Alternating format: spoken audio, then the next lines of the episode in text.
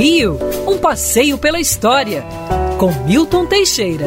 Amigo ouvinte, dia 29 de outubro de 1810, uh, D. João inaugurava a Real Biblioteca. Quando D. João fugiu de Portugal em 1908, os livros da Biblioteca da Ajuda e a Biblioteca do Infantado ficaram no Cais do Porto.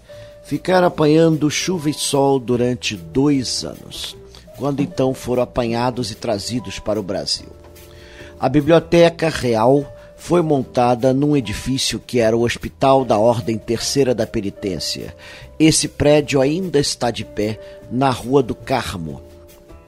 Hoje, com o térreo ocupado por bares, é um casarão colonial que sobreviveu a todas as mudanças da cidade. A biblioteca era inicialmente franqueada apenas aos príncipes e membros da corte selecionados. Como ninguém lia mesmo, a partir da independência passou a ser franqueado a qualquer um.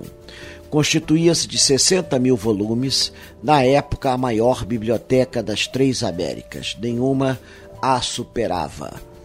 Com doações posteriores, veio a crescer bastante.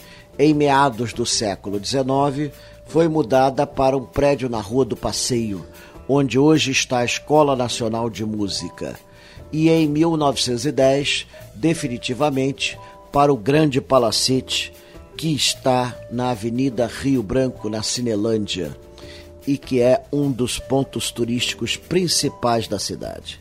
A Biblioteca Nacional é a sexta maior do mundo e possui livros raríssimos, como a Bíblia de Mogúncia, um dos primeiros livros impressos do mundo. Possui incunábulos da Idade Média e boa parte da biblioteca real trazida por D. João ainda lá se encontra. A seção de iconografia tem ilustrações maravilhosas do Brasil e do Rio de Janeiro em toda a sua história. E a seção de manuscritos ainda é um acervo incomparável para ser pesquisado.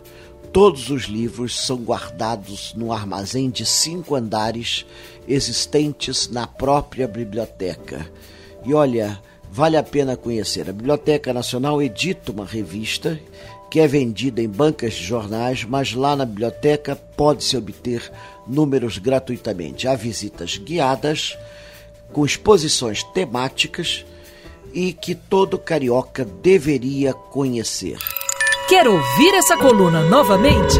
É só procurar nas plataformas de streaming de áudio. Conheça mais dos podcasts da Band News FM Rio.